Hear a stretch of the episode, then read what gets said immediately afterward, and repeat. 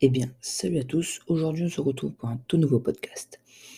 Alors, dans ce podcast, je vais vous présenter le Rocat Magma que je viens d'acheter il y a de ça à peu près un mois. Tout d'abord, je vais vous présenter sa fiche technique, ses particularités. Puis, dans un second temps, je vais vous faire part de mon expérience avec ce clavier.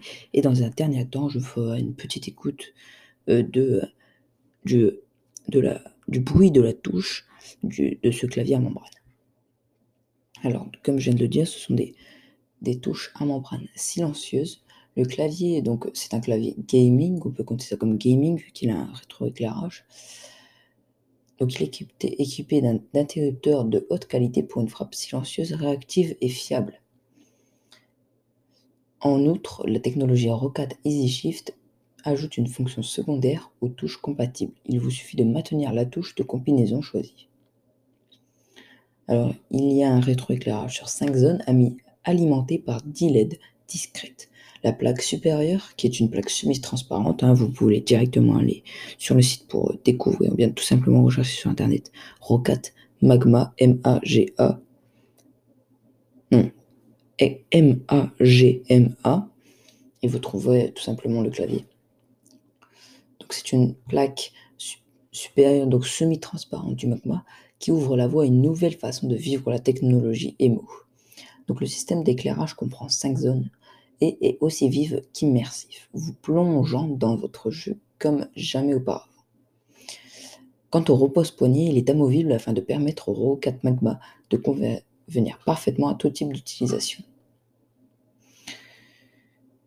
Donc maintenant, je vais vous présenter euh, mon expérience avec ce clavier. Alors il faut savoir que déjà euh, avec le clavier est fourni, si on peut dire est fourni, parce que même si on n'a pas le clavier, on peut quand même l'installer ce logiciel. C'est tout simplement le logiciel Rocat Swarm qui permet de customiser au maximum le rétroéclairage du clavier gaming.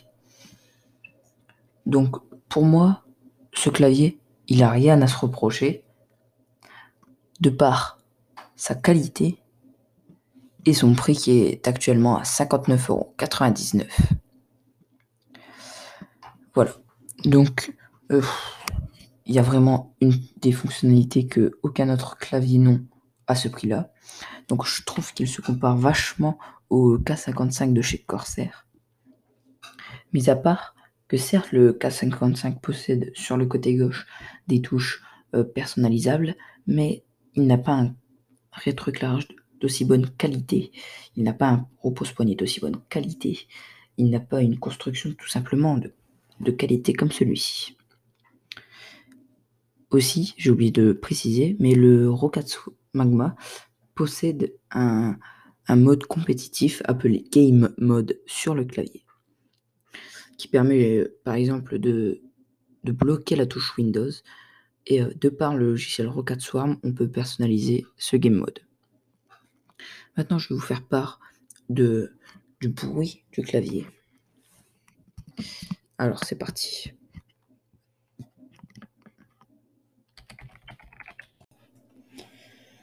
Donc, voilà pour ce clavier, le Rocket Magma. J'espère que ce podcast vous aura plu et on se retrouve dans quelques jours pour un nouveau podcast sur la chaîne de podcast. Allez, salut